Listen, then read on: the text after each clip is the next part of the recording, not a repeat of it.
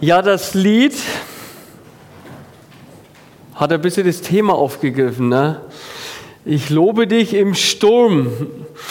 Und äh, der Sturm im Leben, das ist manchmal, der ist manchmal einfach so da, aus dem Nichts kommt er. So Lebenssituationen, da kommen wir so ganz unverhofft oft hinein. Wie gehe ich mit Menschen um, die mir das Leben schwer machen? Man muss da ein bisschen unterscheiden, aber ich möchte euch mal ein bisschen hineinnehmen, mit so einer Geschichte einsteigen, wo ein bisschen auch zeigt, wie manchmal auch was zerbricht. Auch so ein, so ein Bild von, von Situationen, auch von Menschen. Also, ein Geschäftsmann, der ist Christ, seit vielen Jahren mit, mit Christus unterwegs, geht in die Gemeinde, ist da auch äh, Mitarbeiter oder Leiter, ein Verantwortlicher und in der Gemeinde. Und dann kommt ein anderer zu Besuch bei ihm. Und die beiden laufen ein bisschen und schwätzen über dies und sel und jenes. Und als sie so im Gang sind, dann wieder angekommen, tritt der Sohn in das Gespräch hinein. Der ist Teenager, so das Alter, da gibt's ja, da knistert so ein bisschen, ne? da fühlt sich manchmal an, als hätten wir auch so eine Feindesbeziehung. Ja? Also der, der Sohn will was, der Vater verbietet es ihm. Und dann in dem Alter ist dann manch junger Mensch dann auch nicht immer so ganz schnell zufrieden und geht, sondern reagiert etwas hitzig, aufgebracht, genervt, beschimpft den Vater mit unguten Worten. Und der Vater in der Gegenwart des anderen rutscht die Hand aus und scheuert dem Sohn eine. Dann Stille. Der Gast steht da, ein bisschen irritiert. Zerbricht auch ein bisschen ein Bild ne, von dem Menschen. Er hat gedacht, ja, der ist, boah, wie kommt das, dass der so reagieren kann? Da ist beim Vater was geplatzt. Tja, man fragt sich dann, darf er das? Auch als Christ? Fragen, die dann irgendwie auch vielleicht später auftauchen in so Situationen, ne, wie wir es gehabt haben. Ja, wie reagiere ich da, wenn es manchmal schwierig wird mit anderen Menschen? Vielleicht manchmal ganz nahe Menschen, manchmal Menschen, die weiter weg sind, aber mit denen ich doch dauernd in Kontakt bin. Wir haben es gehabt vom Berufsleben vorhin. Ja, wie ist es, wenn ein Chef sich so verhält, nur weil er am längeren Hebel sitzt? Oder Kollegen, du arbeitest im Büro, du warst immer jemand, der geholfen hat. Wenn dann einer kommt und sagt, hey, ich, ich komme da nicht weiter, hast du deine Arbeit liegen lassen, hast dich eingesetzt für andere, und dann kommt der Punkt, wo du mal Hilfe bräuchtest. Aber alle sagen, ah du, sorry, ich muss das fertig machen, keine Zeit, oder der Kunde wartet. Und in dir kocht's regelrecht, ne? kennt man, oder? So das Gefühl. Und beim nächsten Anfrage sagst du, nee, da mache ich halt dicht. Sag, nö, Macht ihr euer Zeug selber, ist mir egal. Wenn uns Unrecht widerfährt und uns keine Hilfe oder hilft, dann haben wir auch so eine Tendenz, gegenzuhalten, uns das nicht gefallen zu lassen, vielleicht sogar uns zu rächen. Und genau so eine Situation wird uns im Alten Testament berichtet. Wir haben gerade in Dagersheim jetzt in den Sommerferien am Ende unsere Kinderferienwoche zum Thema David und deswegen habe ich gerade Texte aus dem, was mit David zu tun hat. Und ich habe da einen ausgewählt aus 1 Samuel 24. Für alle, die die mitlesen wollen, mit der Bibel oder mit dem Handy. 1 Samuel 24 und es ist so, dass bei David äh, als kleiner Junge aufgewachsen, als Hirte, dann erwählt als, von Gott als König kam an den Königshof von Saul, ist da groß geworden, hat mit seinem Sohn Jonathan Freundschaft geschlossen, aber wurde von da für den Saul so ein bisschen ein Feind, ja. Und er wirft ein paar Mal ein Pfeil, äh, meine ich, ein Speer nach dem David. Der kann ausweichen, flieht und ist seither auf der Flucht mit, mit einer großen Gruppe von Soldaten, die sich ihm angeschlossen hatten schon vorher. Und jetzt flieht er mit seinen Soldaten vor Saul. Und dann passiert Folgendes. Danach zog David sich an umgängliche Stellen in den Bergen von Engedi zurück. Nachdem Saul die Philister verfolgt hatte und zurückgekehrt war, wurde ihm gemeldet, David ist jetzt in der Wüste Engedi. Saul wählte 3000 der besten Krieger Israels aus und machte sich in der Nähe der Steinbockfelsen auf, die Suche nach David und seinen Männern. An der Stelle, an der die Straße ein paar Schafhürden vorüberging, ging Saul in eine Höhle, um seine Notdurft zu verrichten. Ja, muss halt auch mal, ne? Doch hinten in dieser Höhle hielt sich David und seine Männer auf. Und da flüsterten die zu ihm, hey David, heute ist der Tag, von dem der Herr zu dir gesagt hat, ich gebe dir deinen Feind in deine Hand, sodass du mit ihm tun kannst, was du willst. David schlich sich nach vorne und schnitt heimlich ein Zipfel von Sauls Gewand ab. Wow, was für eine krasse Situation. Ne? Da kommt er mit 3000 den besten Soldaten. David, ich glaube es waren 600 Mann, hat sich in der Höhle versteckt mit seinen Soldaten. Und jetzt die Gelegenheit, der, der ihm verfolgt, der ihm nach dem Leben trachtet, ich meine, das können wir uns gar nicht vorstellen, gell? was das heißt. Da, da will mir jemand mich eliminieren. Und dann die Stunde. Und dann die Interpretation der anderen Soldaten, hey, Jetzt haben wir so lange gebetet vielleicht. Ganz klar, das ist Gottes Wille. Der hat den in deine Hand gegeben. Nimm dein Schwert, stech zu, köpf ihn oder was auch immer. Und das wäre, glaube ich, eine ganz normale Reaktion, wo die Soldaten hier ausgesprochen haben.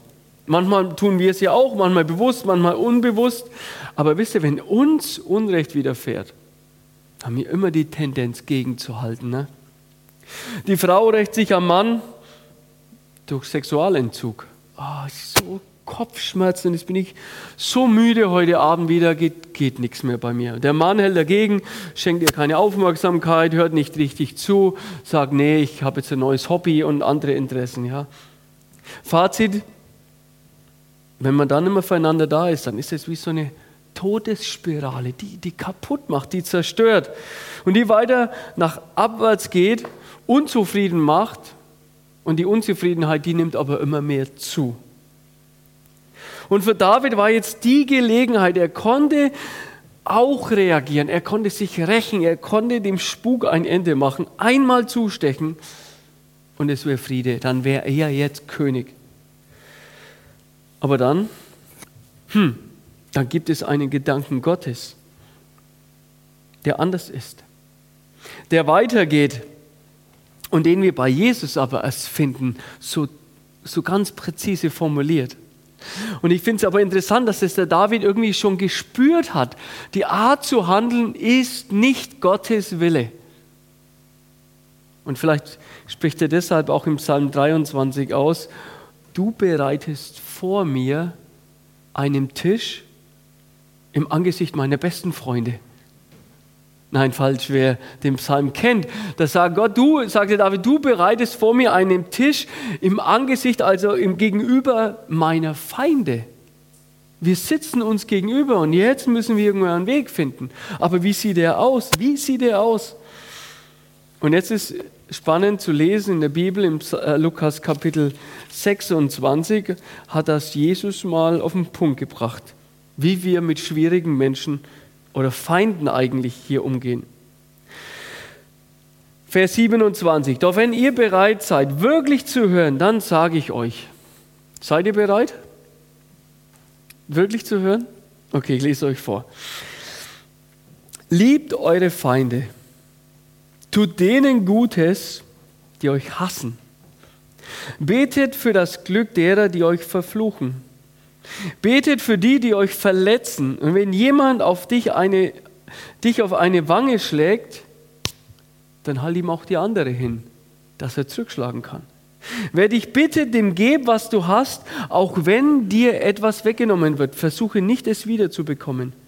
Behandle andere so, wie du von anderen behandelt werden mögest.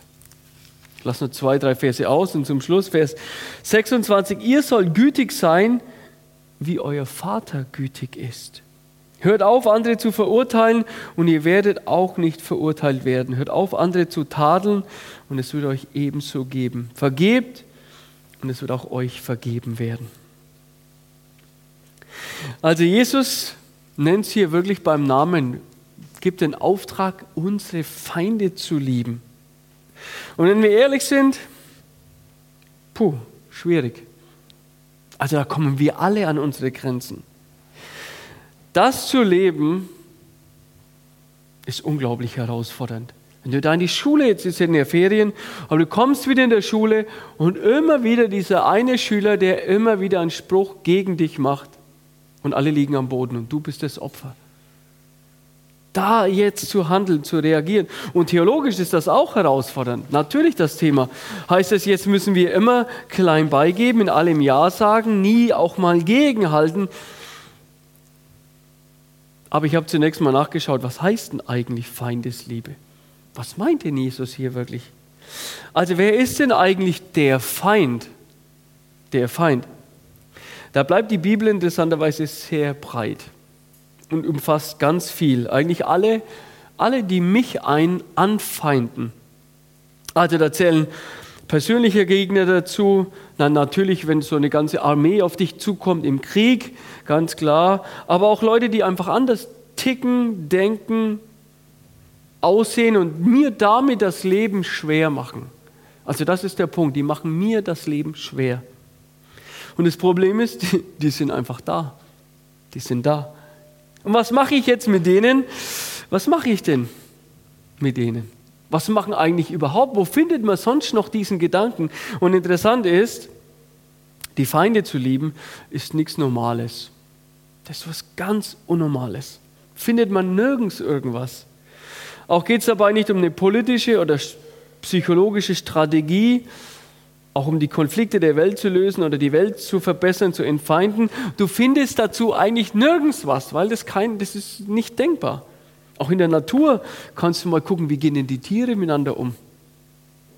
Da wenn der eine Hund den anderen anbellt, ja, sorry, komm, lass uns hier guten Weg finden, ja. Nee, der eine Hund hält dagegen. Ja, die gehen ja immer voll aufeinander los erstmal und so, ja. Also das ist, finden wir auch keine Parallele, sondern Jesus Christus ist der, der den Gedanken aufbringt.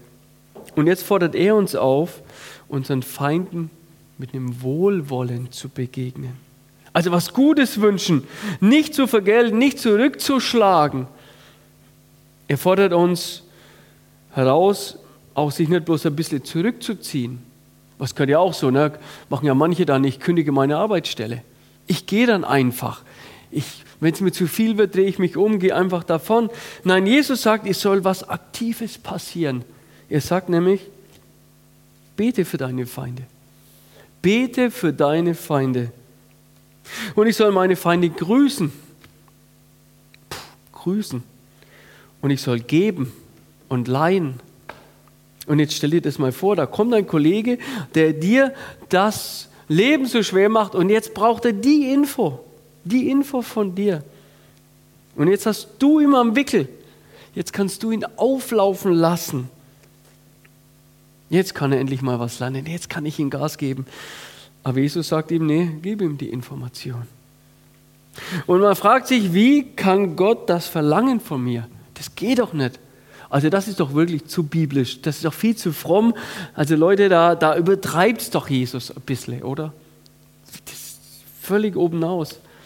Aber er kann, und deswegen habe ich die anderen Verse nochmal nachgelesen, er sagt doch, hey, lebt genau das, was ich euch vorlebe. Schaut doch mich an, was mache ich die ganze Zeit? Ich bin so, dass ich euch, obwohl ihr meine Feinde wart als Menschen, obwohl du der größte Feind Gottes dich benommen hast, mich ans Kreuz gebracht hast, bin ich auf dich zugegangen. Das Zweite, äh, was denkst du, Mensch, wer du bist, dass du Rache üben kannst oder Gericht üben kannst? Das ist Gottes Sache, nicht deine. Und das Dritte, hey, wir sind Kinder Gottes. Und es heißt ja so schön, der Apfel fällt nicht weit vom Stamm, ne? das sehen wir ja. Also die Kinder und die Eltern. Und jetzt sagt Jesus, das soll bei mir auch so sein. Ihr sollt ganz nah bei mir sein. Da soll man merken, dass ihr zu mir gehört. Also ganz wichtig, es geht. Wir können auf alle Fälle sagen, Jesus fordert uns gewaltig raus mit dem Gebot, die Feinde zu lieben. Denn die bringen uns durcheinander, die Gefühle, manchmal ist man auch gedemütigt und fühlt sich, ja, das ist ganz normal und fühlt sich auch alleingelassen. Und doch muss es gehen, dass man irgendwie anders reagiert und David jetzt, und deswegen auch die Geschichte, ist anders. Der handelt interessanterweise so, wie Jesus sagt. Auch als in der Höhle ist es jetzt so, dass die Gelegenheit da war und die auch noch als Wille Gottes von seinen Mitsoldaten interpretiert wird, dass David macht, nee, das ist nicht Gottes Wille. Und was macht er nochmal in Vers, Kapitel 24, Vers 5? David schlich sich nach vorne, also der, äh, der, Saul ist da vorne gerade stark beschäftigt, und schnitt heimlich einen Zipfel von seinem Gewand ab. Doch dann schlug sein Herz, heißt es in der Bibel.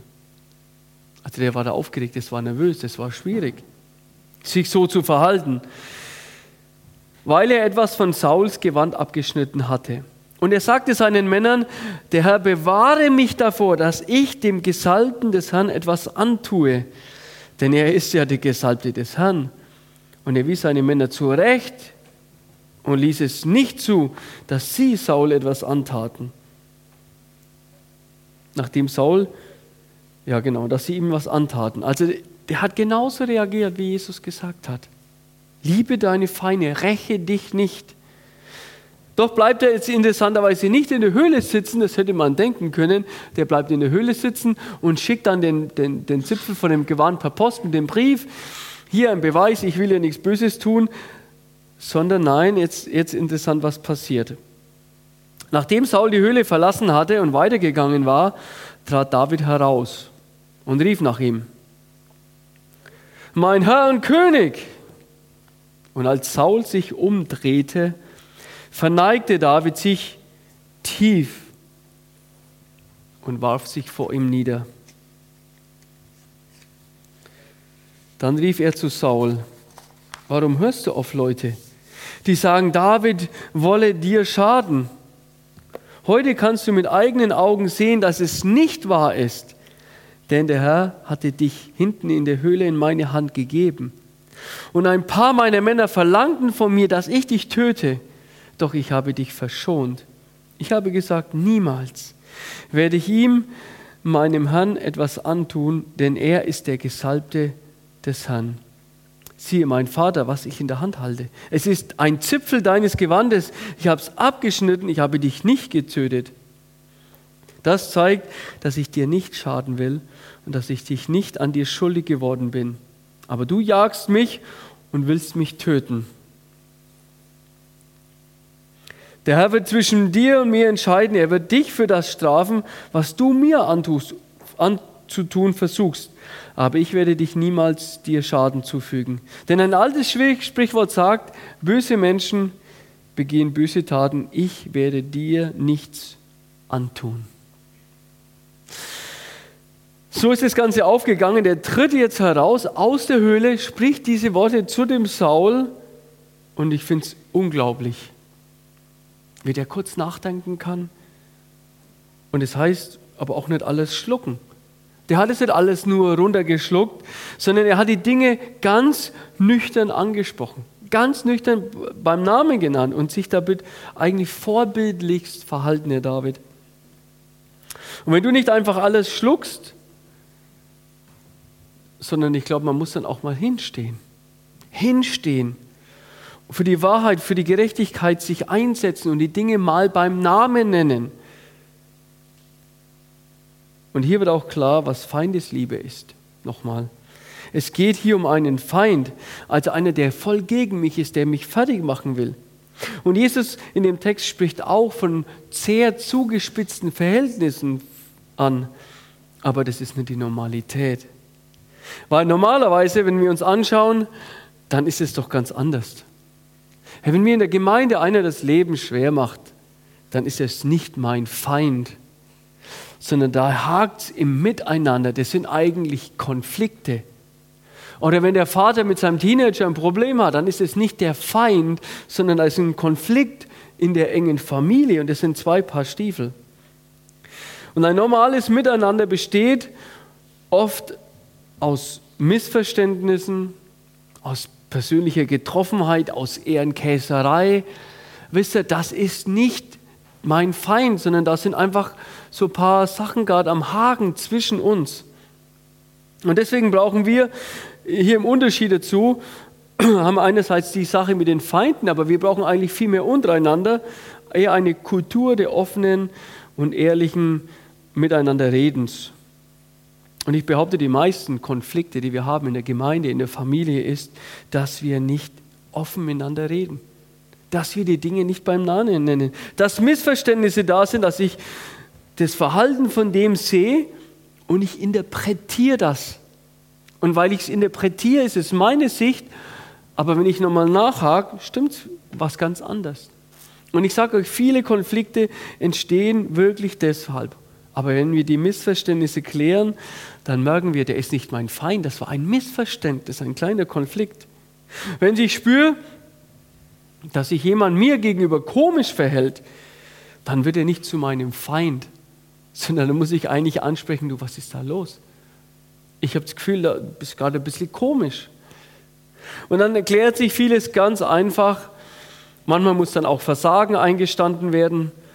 Manchmal muss man auch für eine Beziehung was tun. Eigentlich immer wieder. Und was Jesus über Feindesliebe schreibt, ist nicht das normale Leben und ist auch nicht Erziehung. Feindesliebe ist dort zu leben, wo es wirklich um Feindesbeziehungen geht. Und ich habe einen Freund im Kopf, der hatte wirklich einen Vorgesetzten, der hat ihm das Leben echt schwer gemacht. Wirklich schwer gemacht. Dem ging es richtig schlecht.